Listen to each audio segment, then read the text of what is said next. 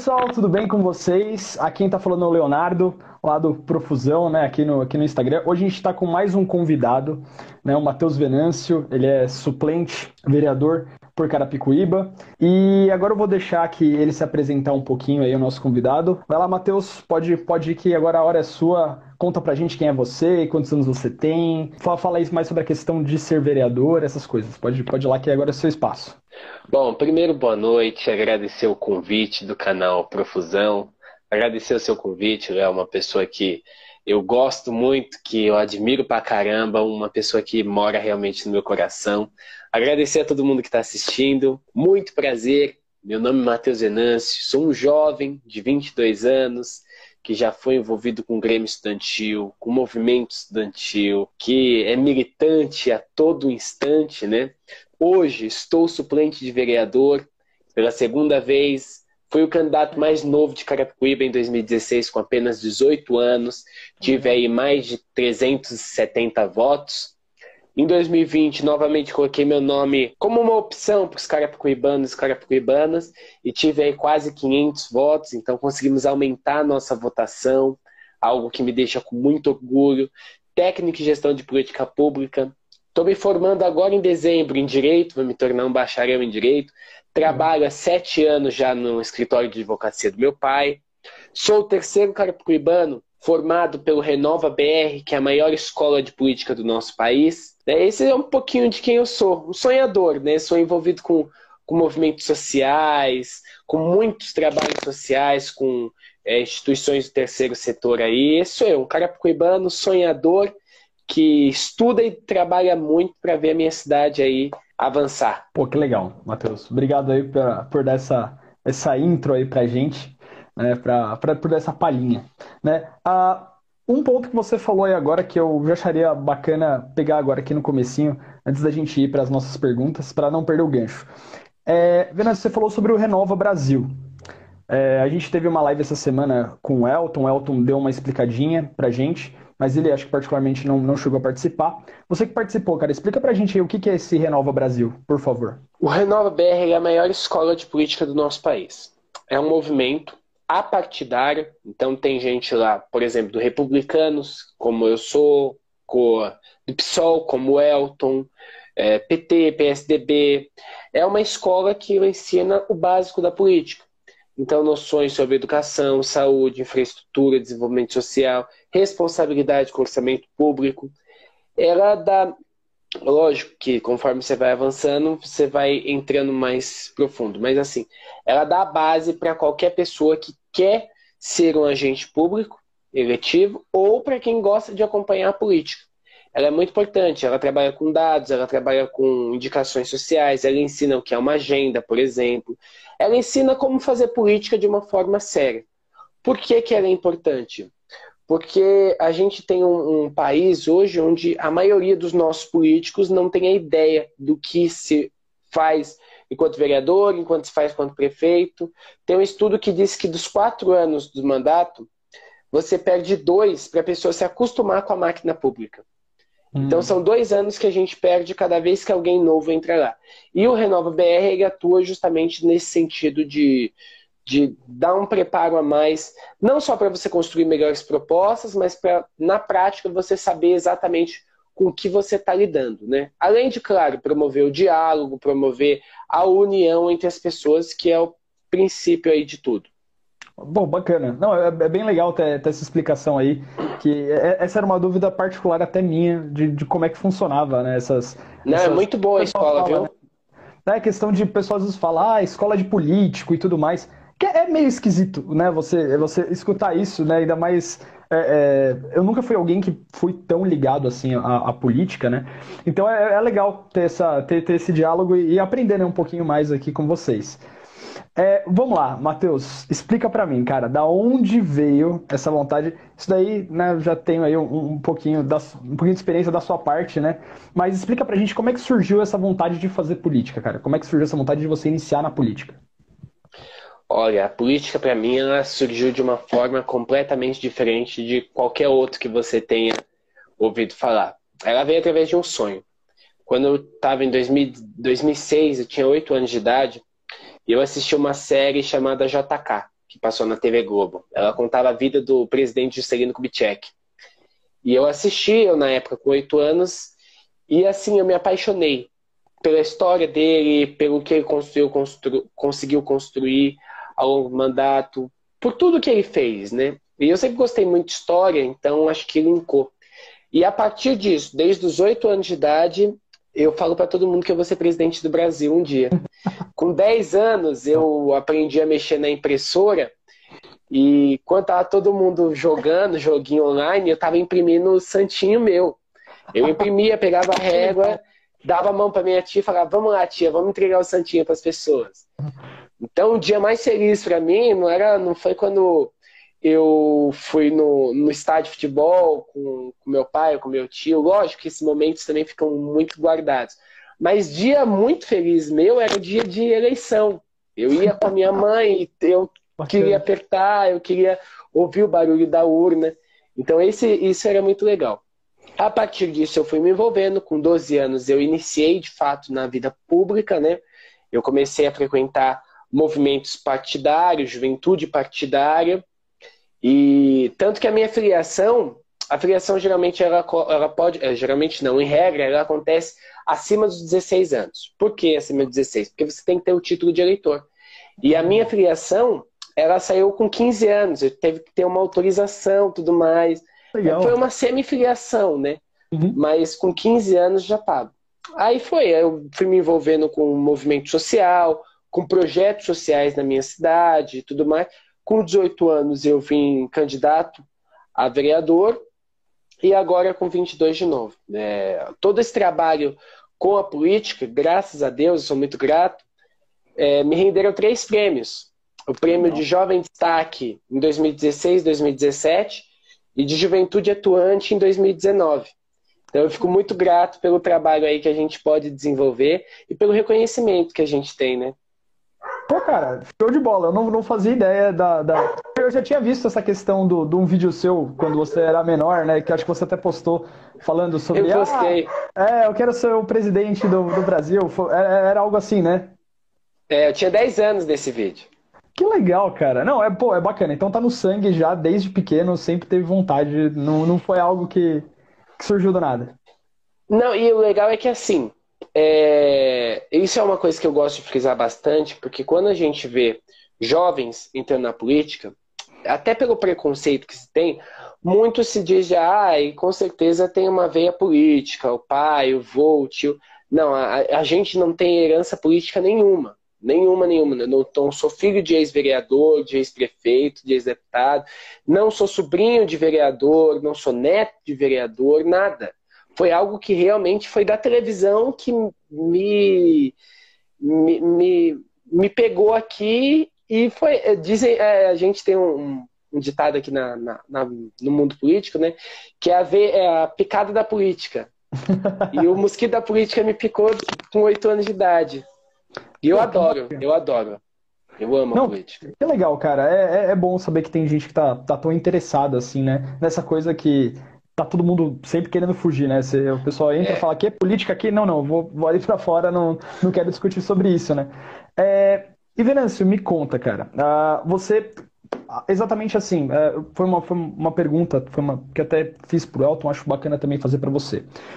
Qual que você acha aí que é o melhor caminho para se tornar um político? Qual que seria aí, como, como você indicaria para alguém que quer adentrar na política é, é seguir?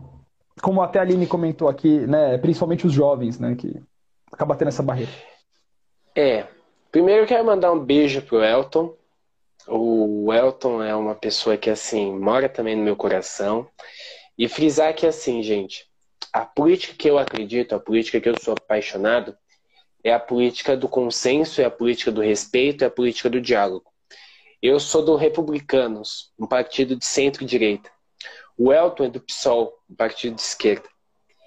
E eu pedi voto para o Elton em São Paulo, porque sabia das intenções dele, frente aos projetos, à importância de ter uma pessoa como o Elton na Câmara de Vereadores em São Paulo, e ele pediu para mim.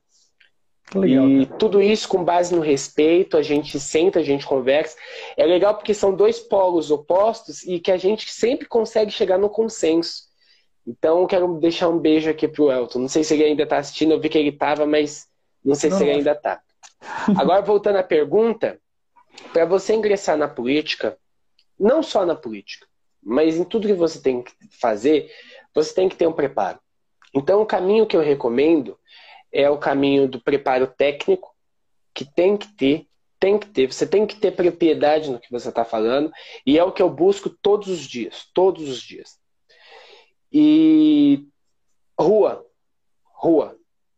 Gente, eu, eu aprendi a fazer política baseada em quatro S's: sola de sapato, suor, saliva. Qual que era o outro quarto? É, sola, saliva, suor e tem mais um S. Eu vou lembrar e eu falo. São os quatro. Você vê que eu tô aprendendo. Eu sou um ótimo aluno, né? Tranquilo. Mas assim, a rua, ela é, ela é gratificante. Ela é gratificante porque você consegue olhar no rosto da pessoa e, e identificar a necessidade de termos políticos bons. Você consegue receber o carinho e receber as necessidades da sua comunidade, da sua rua, do seu bairro, da cidade. Então é andar, é andar muito. Você tem que ter preparo técnico, porque sem o preparo técnico você não, não faz nada. É como eu te falei, você acaba perdendo tempo. E, e rua. Eu falei para todo mundo durante essa campanha. Boas intenções são necessárias, mas não são é, os fatores exclusivos para a gente ter uma boa política. Se fosse boas intenções, a gente teria uma política excelente. Porque todo Sim. mundo que entra na política entra com boas intenções. A gente tem que ter um preparo também. Isso é muito importante. Então, o caminho que eu recomendo é esse: é se preparar tecnicamente e ir para a rua.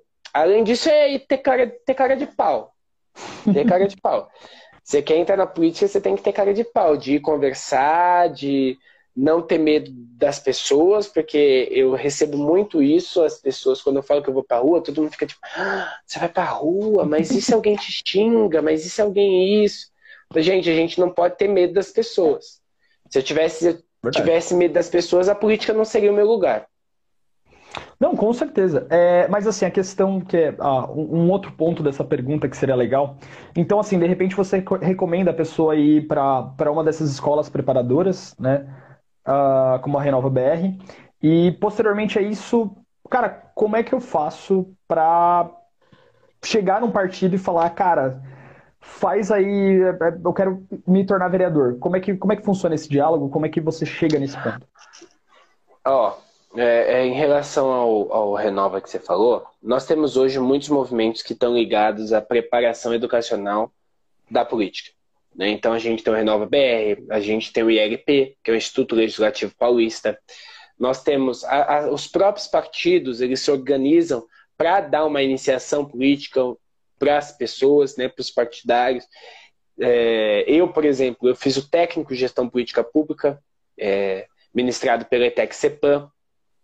Além disso, nós temos curso de gestão pública, ciência política, administração pública, tudo e nós temos hoje uma gama de, de caminhos que dá para você se preparar tecnicamente, em todas as fases. Numa fase mais superficial, que seriam aí os, as, os cursos de iniciação política, numa fase um pouquinho mais profunda, que seriam os técnicos e o Renova BR, mas você quer ser mais? Então faz uma ciência política, uma administração pública, uma gestão pública. Então tudo isso nós temos esse meio. Isso é importantíssimo. Sim. Agora, como você constrói uma relação com o partido? Primeira coisa, você tem que saber qual o seu a sua ideologia, o que os seus valores, o que você defende, o que você gosta, o que, como você queria ver a sociedade. Primeiro passo. Hoje também é, a gente já tem mais ou menos desenhado, principalmente os jovens que estão mais políticos nessa parte.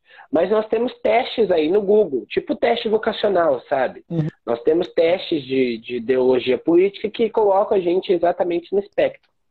Então, a partir desse momento que você define o, como é que você quer, o que você defende, o que você não defende, você vai atrás do partido que mais defenda isso.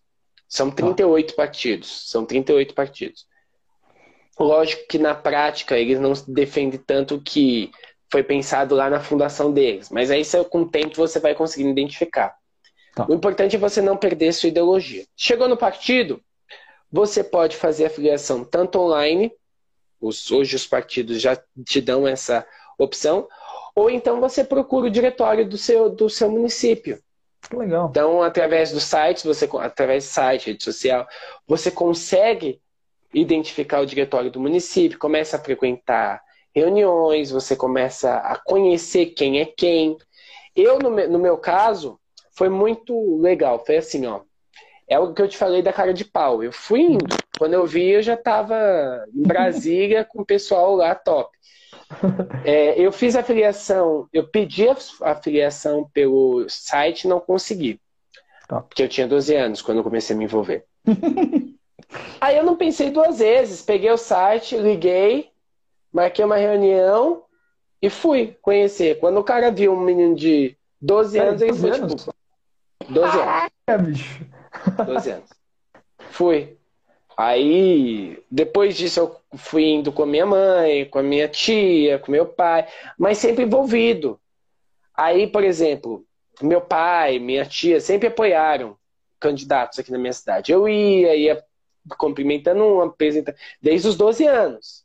Que Quando eu fiz 15 anos, eu decidi envolver mesmo na juventude partidária. Eu já estava com um pouquinho mais de liberdade dentro de casa, já podia sair mais à vontade. E aí eu fui não consegui ninguém em Carapicuíba. Então eu fui lá para Itapevi.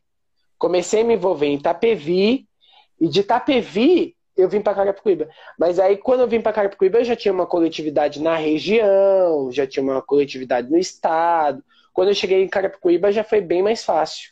Mas foi sempre assim, eu fui conhecendo um, fui conhecendo o outro, fazendo amizade com um, fazendo amizade com o outro, indicando. E é assim. Tem que ter muita disposição. Oh, o Fábio fez uma pergunta muito boa. É, o Fabinho FCP perguntou aí: sempre foi do Republicanos? Não, não. Eu não. comecei a minha vida partidária no PSDB. Eu hum. sou de dois partidos. Eu comecei no, no PSDB e aí em 2016 é, eu vim, eu tive um convite do PRB, né, que hoje é o Republicanos, Tá. E aí eu vim pro, pro PRB e desde então eu sigo no PRB. São, vão fazer cinco anos já que eu tô à frente aí do Republicanos aqui. Uma dúvida técnica, em Carapicuíba, é, um é coligado ao outro ou não? São partidos independentes? Como assim? Como assim? É, a, o, o PSDB e o Republicanos, eles têm alguma parceria, alguma coisa ou não? Ah, a parceria ela ocorre só hoje, só na eleição majoritária. Então, por exemplo, o Marcos Neves, que é o prefeito hoje de Carapicuíba, ele é do PSDB. O meu partido apoiou ele. Mas para vereador é cada um, cada um. Cada um, hoje cada um. Não, não, não, tem. Não, legal, legal. É que essa daí é uma dúvida que a gente sempre tem. Esse lance de coligação, é. a gente fica meio perdido, né? Ele, ele me mandou essa, uma pergunta aqui uhum. que eu gostaria de responder. Porque eu saí de lá e se o PSDB é um partido maior? O, o PSDB realmente é um partido maior. O PSDB é um gigante hoje. Né? O uhum. PSDB, é o PMDB, o PT e o PSDB. São os três maiores partidos do país. Hoje, o partido que eu estou, o Republicanos, ele já está no top 10 de prefeitos e vereadores eleitos. Ele também já estava no top 10 de deputados e senadores. Então é um partido que vem crescendo muito. E eu saí do PSDB por uma questão de espaço municipal.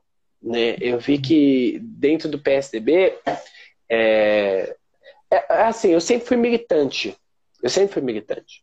Tá. Mas quando eu fui para a prática, eu comecei a identificar algumas coisas que eu não concordava dentro do PSDB. Por exemplo, eu não, é, eu não via muito espaço para a juventude. O PSDB tem uma juventude incrível. A juventude tucana é incrível. A juventude tucana, a juventude do PT, a juventude do PSOL são as juventudes mais incríveis para você estar tá, a nível militante. Mas pouco se vê em questão de espaço para a juventude. Uhum. E aí, quando eu comecei a iniciar a minha conversa com o, o Republicanos, que era o PRB, eu senti a necessidade deles, deles crescerem no espaço da juventude.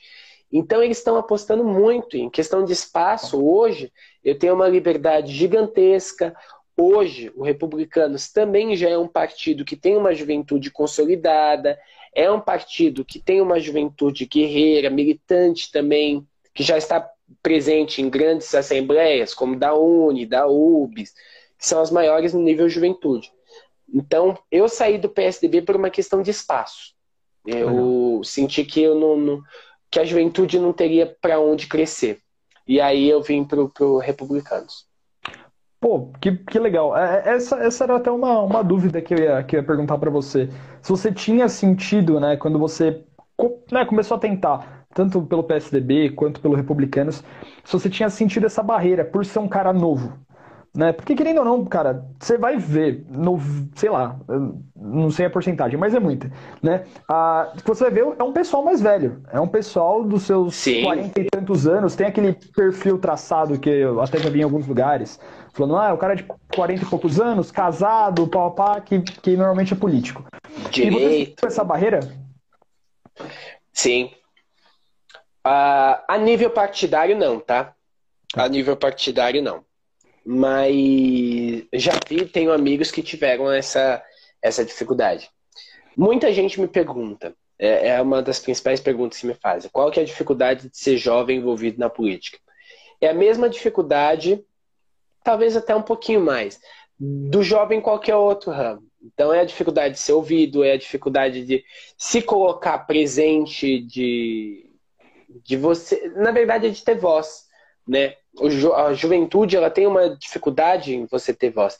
E quando você está falando em política, se torna um pouquinho pior, porque é o seguinte: uh, no ramo privado, você depende de você. Então, você desenvolver um bom trabalho, de você se preparar tecnicamente para ir galgando e se firmando enquanto um profissional de qualidade, um profissional sério. Na política, eu dependo das outras pessoas para acreditarem no, no que eu digo, me darem um voto de confiança e fazer com que o que eu tenho falado todo esse tempo ele tenha a devida credibilidade. Então é uma dificuldade que eu, que eu tenho. Esse ano foi um ano muito especial porque é o seguinte: quando a gente está falando de eleições, a maioria das pessoas só acha que é ir e votar. E não é só ir votar, nós temos toda uma série de estudos e tudo mais. O que, que nós tínhamos em relação a essa eleição? Em 2016, nós tivemos uma, a eleição da nova política. Então, o, o carro-chefe da nova política foi João Dória, em todo o país. Em 2018, nós tivemos uma mudança do panorama normal, PT-PSDB, com o crescimento do presidente Jair Bolsonaro, que também veio se baseando no, no discurso da nova política. Tanto que aqui em São Paulo nós tivemos o Bolsonaro, por exemplo. Era a nova política tomando espaço. De 2018 para cá, nós tivemos um embate muito grande politicamente entre Jair Bolsonaro e João Dória. Tá. Um embate público, um embate muito grande. E isso afetou o que? A nova política. Então, o que, que pesava nas pessoas na hora de decidir? Se a nova política de 2016 e 2018 está batendo muito e a gente não está tendo o crescimento que a gente imaginava, a gente opta pela experiência. Então, vamos botar um pouquinho o pé no freio da renovação, da nova política, vamos colocar gente experiente. Em Carapicuíba, nós tivemos, se eu não me engano, cinco diferentes. Desses cinco, dois já foram ex-vereadores e voltaram agora. Mais dois já estão envolvidos com política. Um é até jovem, mas é neto de vereador. Então, hum. as pessoas optaram mesmo pela, pela experiência. Isso foi algo que eu senti nas ruas também. As pessoas viam a intenção, viam os projetos, mas ficavam receosas em votar em pessoas novas. Ainda mais pessoas que não tiveram cargo público como eu. Entendi. É uma, uma, uma pergunta, né? Essa pergunta aí é até uma pergunta que, que o, o Elton pediu para eu te fazer aqui na live. Uhum. É a questão de Uh, igual, ele chegou a concorrer por São Paulo, muito grande, né? A pô, maior cidade da América do Sul, né? Uh, você como concorreu em Carapicuíba, cara, é, que diferença talvez você sentiu, assim, se você, igual, eu acho que você já conversou bastante com ele, que diferença você sentiu de você estar tá numa, numa, numa cidade um pouco menor, Carapicuíba é gigante, né? Mas querendo ou não, uma cidade menor comparada a São Paulo, as pessoas aí elas preferem uh, o certo pelo duvidoso, é, é como é que foi essa questão de você ir às ruas, né? Porque aí você acaba dependendo muito mais de bater um papo com a pessoa, né? É, não é mais tanto questão ideológica, né? Acho que é mais a questão daquele candidato, né? Porque todo mundo conhece ele, por ser uma cidade menor. É, é, me fala dessas dificuldades aí que você teve. Olha, essa eleição foi uma eleição muito complicada. Por quê? Nós tínhamos o fator da pandemia, que pesou bastante. Nós tivemos o fator da compra de votos, que foi adoidado, infelizmente, por Carapicuíba ser uma cidade menor, lógico, em comparado a São Paulo. Carapicuíba é uma cidade de 600 mil habitantes, então é uma gigante realmente. Mas a compra de votos é muito grande. É... Em São Paulo, você tem que fazer uma campanha para conseguir 10 mil votos. 10, 20 mil votos. Só que tem muito mais gente e é, é mais fácil você conversar com as pessoas e tentar pegar, fisgar uma que não tenha um compromisso político. Em Carapicuíba, por ser uma cidade menor, os líderes políticos de hoje, eles já têm um contato muito maior com a população. É muito mais fácil uma pessoa de Carapicuíba me conhecer do que uma pessoa de São Paulo conhecer o Elton, por exemplo, que é uma cidade gigantesca. E em Carapicuíba, o que eu, a dificuldade que eu tenho é essa. São 508 candidatos para disputar aí 240 mil eleitores. E eu estou concorrendo com tio, com irmão, com vizinho de cima, com amigo. Eu estou concorrendo com as pessoas mais próximas do eleitor. Em São Paulo fica um pouquinho mais vago. Conseguem entender essa diferença? Quanto, quanto menor a cidade, o funil da, da concorrência vai ficando pior, porque, tá, eu sou, por exemplo, meu irmão, meu irmão tem eu de candidato. E fora eu, a gente tem mais quatro amigos próximos da família que foram candidatos. Caraca, bicho. Esses quatro amigos perderam voto porque meu irmão tem um irmão candidato. Consegue entender? Sim, sim, sim. Então, essa, essa é uma dificuldade maior. Nas ruas, é como eu falei, eu senti muito o fato das pessoas ficarem receosas por conta da minha idade, tá. mas a recepção foi maravilhosa. Foi maravilhosa. Foi assim, incrível. As pessoas olharem, as pessoas acreditarem. Só que assim, eu ouvi muito, tipo, ah, volta daqui quatro anos. Daqui quatro anos a gente tá junto. Entendeu? Caraca. Mas faz parte, faz parte. Não, Isso é faz. gostoso também. Não, mas Isso é pô, gostoso. Não, cara, é, é, era, era muito legal. Eu queria. Exatamente era isso que eu queria ter ouvido né, que você vê muito pessoal falando, né, ah, em cidade grande é muito mais fácil a pessoa votar pelo partido. Né? O pessoal vira e fala assim, é. ah, não, vou votar pelo 45, pelo 13, seja qual for, né, pelo 50. Ah, em cidade pequena, não, o cara vai pela broderagem, né, pelo, tipo, pelo amigo dele, pelo, pelo conhecido, pelo cara que ele sempre votou, tipo, vira e falar, ah, não, ele, ele faz um bom trabalho, tipo, mas o cara às vezes não quer mudar, né? É, é, é exatamente por que, que São Paulo é mais passo pelo partido, porque é o seguinte: as pessoas elas não, não gostam de política e elas deixam para decidir o voto nos últimos três dias. Dos três dias em diante que a pessoa realmente vai, vai decidir o voto, salvo as exceções. Tá. Então, o que ocorre? É, é mais fácil para uma pessoa em São Paulo, um universo de milhões de pessoas, você não ter definido e você não conhecer nenhum candidato. Então você exclui por partido, entendeu? Por exemplo, tá, eu não sei em quem votar, eu não conheço nenhum candidato. Mas PT eu não quero jamais, então já exclui PT. Ah, eu não quero nenhum de direita. Pá, já exclui metade dos partidos de direita. Uhum. E aí você vai indo, você vai afunilando até chegar no candidato, entendeu? Por isso que é mais fácil dentro de um partido você conseguir voto. Em Carapicuíba não tem isso, porque a gente tem uma política ainda partidária muito ruim. Muito ah. ruim. É, o Republicanos hoje é um partido que tem um presidente municipal que está há 10 anos. Eu sou coordenador municipal da juventude, estou há 5 anos. Mas assim, tirando o Republicanos e o PSDB, que eu sei que tem, o resto dos partidos viram massa de manobra na mão de de líderes aí em época de eleição. Então tira o Léo do, do PV, por exemplo, e joga ele lá no Solidariedade. E assim vai indo. Então nós temos uma política partidária muito fraca aqui na cidade. Pô, é interessante. Obrigado por ter, por ter esclarecido. A Aline até colocou aqui, né? Imagina que em Carapicuíba é mais fácil de ser notado, mas a concorrência é muito maior, né? É, é, mas você tem que fazer um trabalho bacana, porque é, é, ser notado em 600 mil pessoas é difícil. Lógico que comparado a São Paulo é muito mais fácil. Muito mais fácil, né? Imagina. Mas é bem isso mesmo, Aline. Você falou uma coisa que é real. É muito mais fácil ser conhecido, porém eu estou disputando, como eu disse, com um irmão, com um padrinho, com uma pessoa que te ajudou na sua vida. Então tem muito disso aqui ainda na, na cidade. É, Venâncio, uma das dúvidas que eu, que eu tinha para. Você já falou um pouquinho sobre isso daí, mas seria bacana se você entrasse aí um, um, pouquinho mais. fosse um pouquinho mais específico nesse ponto. É, a questão de você foi vereador, né? Você tentou pela segunda vez, como você contou aqui pra gente. E, cara, uh, além de ser jovem, quais são as maiores dificuldades ali e, e problemas que você encontrou no meio do caminho durante essa sua, essa sua jornada aí para tentar, tentar o cargo? A questão financeira. Questão financeira pega muito. Porque uh, as pessoas, quando vê assim, por exemplo, o fundo eleitoral. O fundo eleitoral ele seria ótimo se fosse dividido igualmente entre todos os candidatos, o que não ocorre. Então, hoje para você entrar na política é complicado você entrar e assim, campanha é muito cara. Eu não estou falando de cesta básica, não estou falando de gás, estou falando nada disso. Porque, por exemplo, a minha campanha não teve nada disso.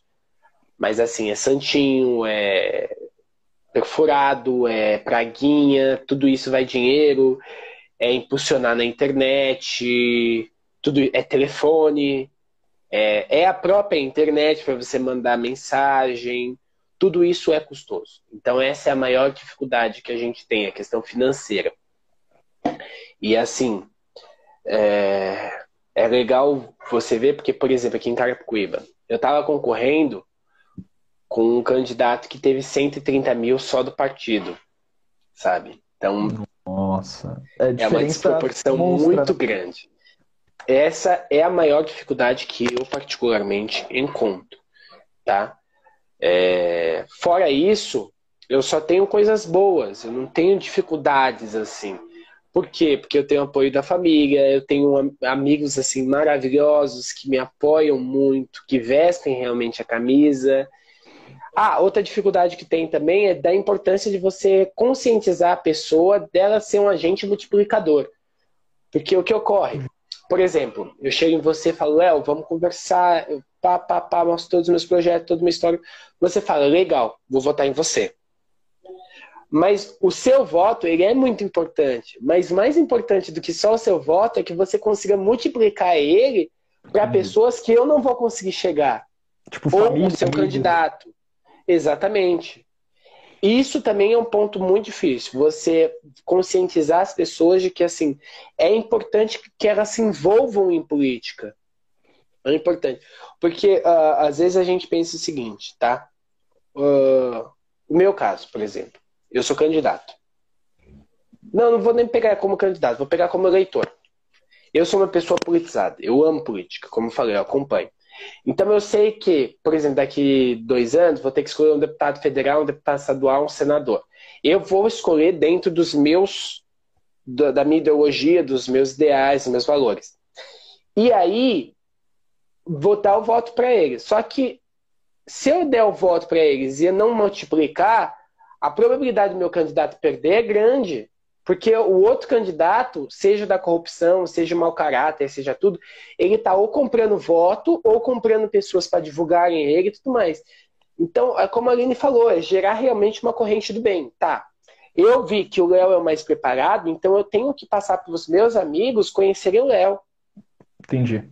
E aí meus amigos vão pegar e vão falar assim, ó, às vezes eu tenho cinco amigos, eu virei dois para você. Léo. É, uhum. Falaram, realmente, Matheus, você está certo. Os outros três se despertaram para a política e acharam outro candidato. Uhum. Eu não uhum. consegui o voto para você, mas eu consegui cinco votos conscientes. É isso que as pessoas têm que com ter. Certeza, com certeza. Consegue entender? Sim, sim, eu falo para todo mundo, eu falo, gente, eu conversei com o Elton e algo muito incrível que eu vi é que a gente teve a mesma sacada, eu e o Elton.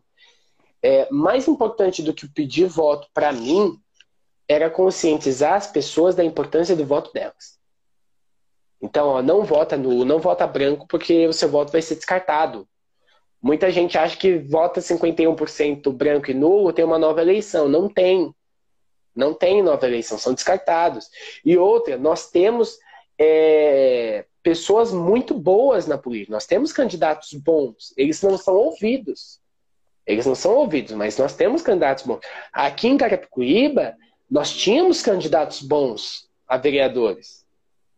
E eu me considero, lógico, deixando a modéstia um pouco de lado, me considero um bom candidato a vereador. Mas nós tínhamos outros, então não é falta de opção. Não precisa você fazer uma eleição nova com novos candidatos. Não. É achar o melhor. Né? Mas a dificuldade que eu tenho, além da financeira, é justamente essa. É de, você, de falar para você falar, Léo, você compartilhar uma coisa do seu candidato na sua rede social não é motivo de vergonha, muito pelo contrário, é motivo de muita felicidade. Eu falei para todo mundo, falei, gente, a gente tem um pessoal mais engajado na eleição Trump-Biden, militando mesmo, pedindo voto, se indignando com, com Trump, se indignando com Biden e tudo mais, e as pessoas não estavam nem aí para a eleição municipal, que está aqui, o município delas, é a sua rua, é o seu bairro. É aquele buraco que quando você abre o portão, ele está lá, é o município. Consegue entender? Sim, então, sim. essa é uma dificuldade muito grande, é, é conscientizar as pessoas de serem agentes multiplicadores. Ó, oh, o Fábio falou aí que vai fazer a mesma pergunta que ele fez no, no dia da live do El. Pode mandar Pode aí, fazer, gente, Fábio. A gente, Ó, o brasileiro fala. não tem cultura política e, consequentemente, não sabe votar. Infelizmente, isso é, é, é uma realidade. A gente tem uma cultura do voto. Na verdade, não é nem saber votar, tá? É, vai mais além, é saber a importância do seu voto. Quando você souber a importância do seu voto, você vai saber votar. Show. É, bom, ele falou aqui. Você acha que o nosso modo político, o presidencialismo, está falido?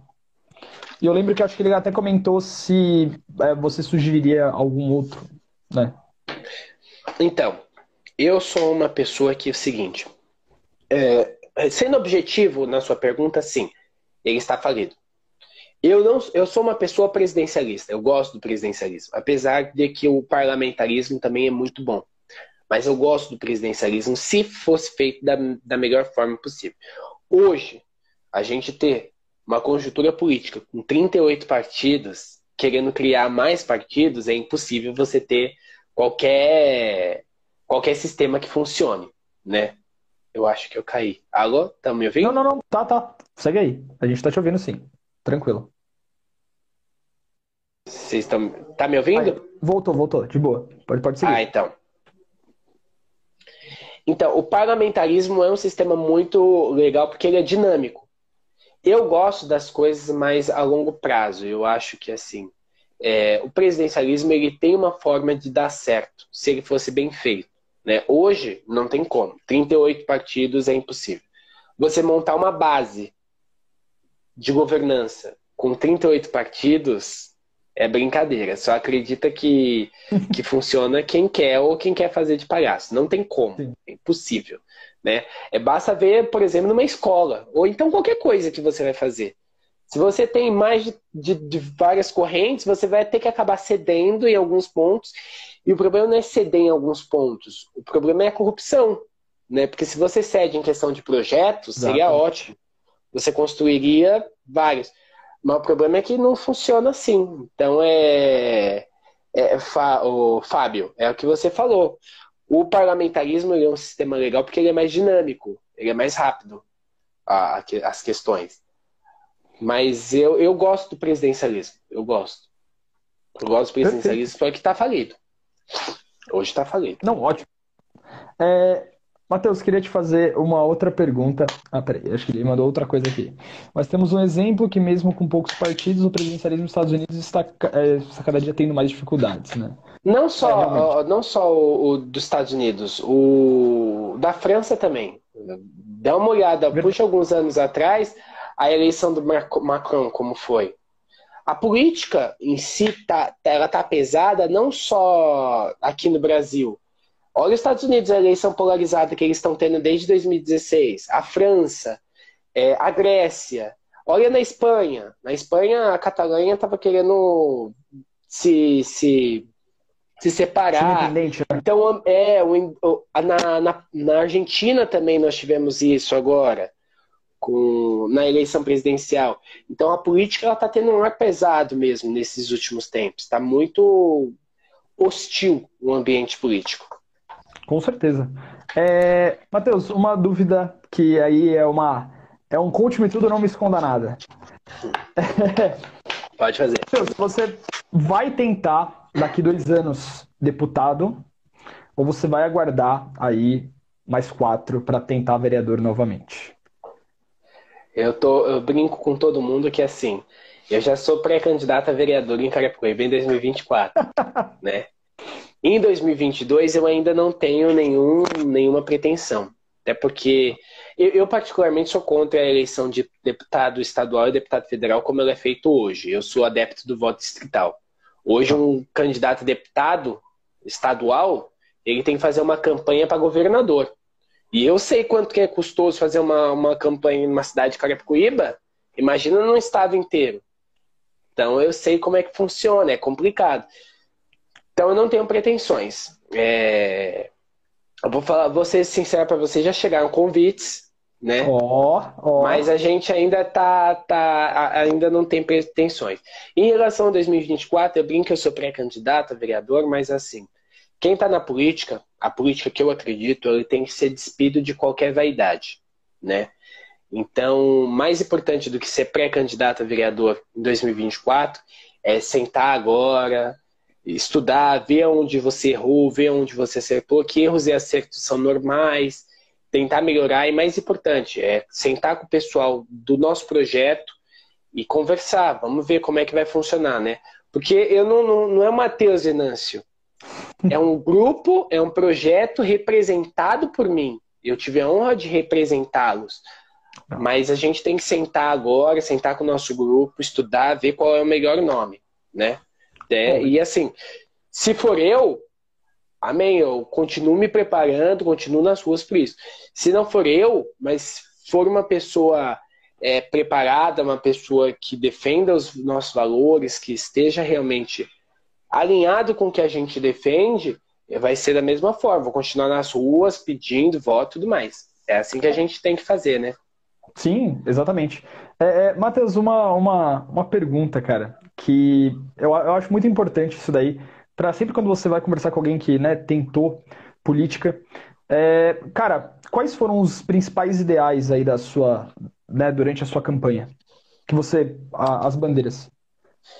É, assim, quando a gente está na rua é muito engraçado porque as pessoas vêm e falam assim: qual é a sua proposta? E isso mostra também um pouco da cultura da nossa política. O, o agente público ele não pode ter só uma proposta. É, vou, o vereador ele não é vereador de um projeto só, ele é vereador da cidade. De um orçamento que, que lida aí com previdência social, com educação, saúde, segurança, transporte, lazer, infraestrutura. Então, eu tinha uma série de projetos. Minhas bandeiras são a educação, a acessibilidade, a inclusão, né, a geração de renda. E, e a minha, a minha as minhas propostas, elas focavam em uma questão, a geração de oportunidade. A geração de oportunidade, quando eu coloco, é o seguinte: todas as minhas propostas, tá? É gerar oportunidade para o jovem que está na escola e não tem ideia do que fazer no Enem, que a gente tem uma cultura que obriga a gente a fazer uma faculdade e a maioria dos jovens não tem é, é, o que não, não sabem o que fazer ainda. Né? Nós temos que gerar oportunidade para o jovem que saiu da escola porque tem que trabalhar com o pai, com a mãe para ajudar a sustentar, voltar para a escola. Nós temos que gerar oportunidade para o jovem que está dentro da escola e tem um dom, seja na, na área técnica, de tecnologia, seja na área de futebol, seja na arte, seja na música. Nós temos que gerar oportunidade para aquela mulher que está sofrendo violência nesse momento, enquanto a gente está aqui na live, que infelizmente é um dado assustador. Enquanto a gente está aqui conversando, tem alguém sofrendo violência, e muitas das vezes isso é comprovado, não é o Matheus que está falando, isso daí são números. É, a mulher ela fica muito tempo com isso porque ela é refém financeiramente do seu agressor.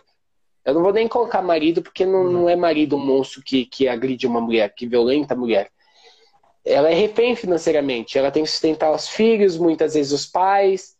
Então nós temos que gerar oportunidade para essa mulher chegar e falar assim, ó, você pode, você faz, e você vai ter uma qualificação profissional. Nós temos que gerar oportunidade para o professor que está dentro da sala de aula, numa escola pública, que tem, além das dificuldades comuns da vida, ele está diretamente ligado, ele pega a, os problemas dos alunos como se fossem seus, sejam suicídio, seja ver o seu aluno sendo agredido, seja ver seu aluno ser violentado. Então, nós temos que gerar a oportunidade dele se capacitar para entender as novas tecnologias e é, usar a educação da melhor forma possível. Nós temos que gerar a oportunidade dele se tratar para ele ser o melhor profissional. Temos que gerar a oportunidade para todos os pontos, do empreendedor, nós temos que gerar oportunidade de emprego na nossa cidade.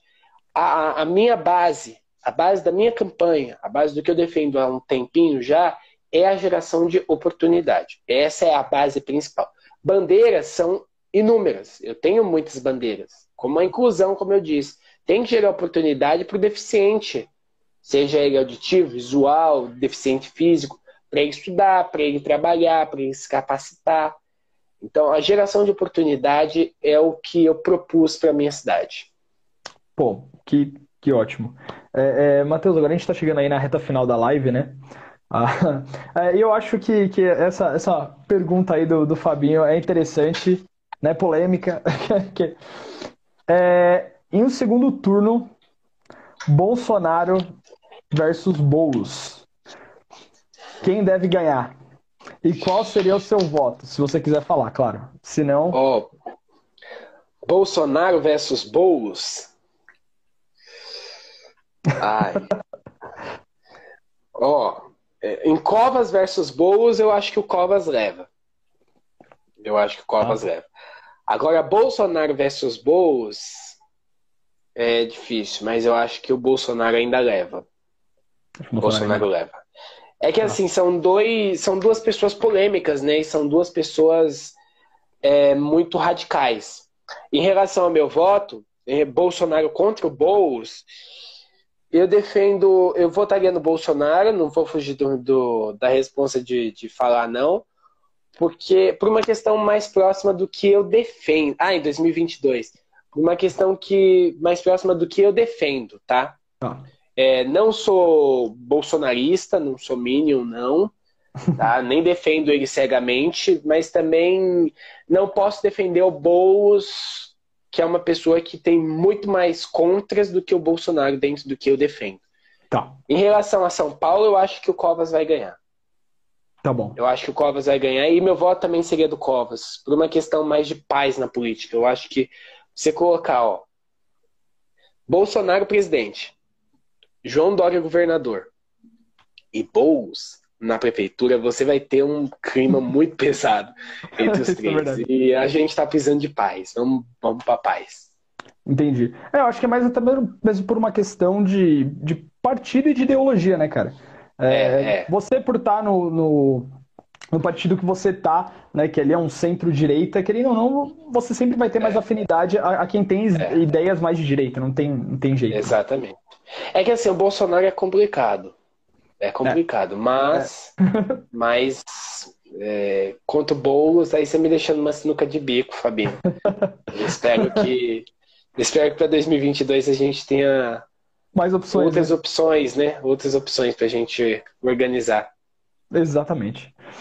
Matheus, queria agradecer. deixa o Dória brigar com o Bolsonaro. É, deixa o Dória brigar com o Bolsonaro. é, Matheus, gostaria de agradecer muito, cara. eu e o Fábio, né, que a gente é, coordena aqui o Profusão, a gente agradece muito por você ter topado essa live tão em, cima da hora, né, que a gente queria né, escutar os dois lados da, da, moeda.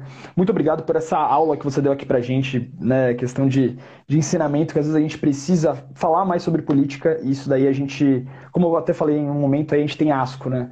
A gente vê falar de política, a gente fala, meu, tem que fugir disso, não, não é legal. E, é bacana ter esse tipo de diálogo, ter esse tipo de conversa e que, independente do lado que, que a pessoa esteja ou siga, é importante conversar sobre, né? Ah, muito obrigado. É, eu e o Fabio a gente agradece muito a sua presença aqui. E agora, cara, fica o seu jabá time aí. Você faz o seu jabazão, fala das suas redes sociais, se você está empenhado em algum projeto agora. Pode, pode ir lá que o momento é seu aí. Bom, primeiro agradecer, agradecer muito pelo carinho de vocês, achei muito bacana essa live.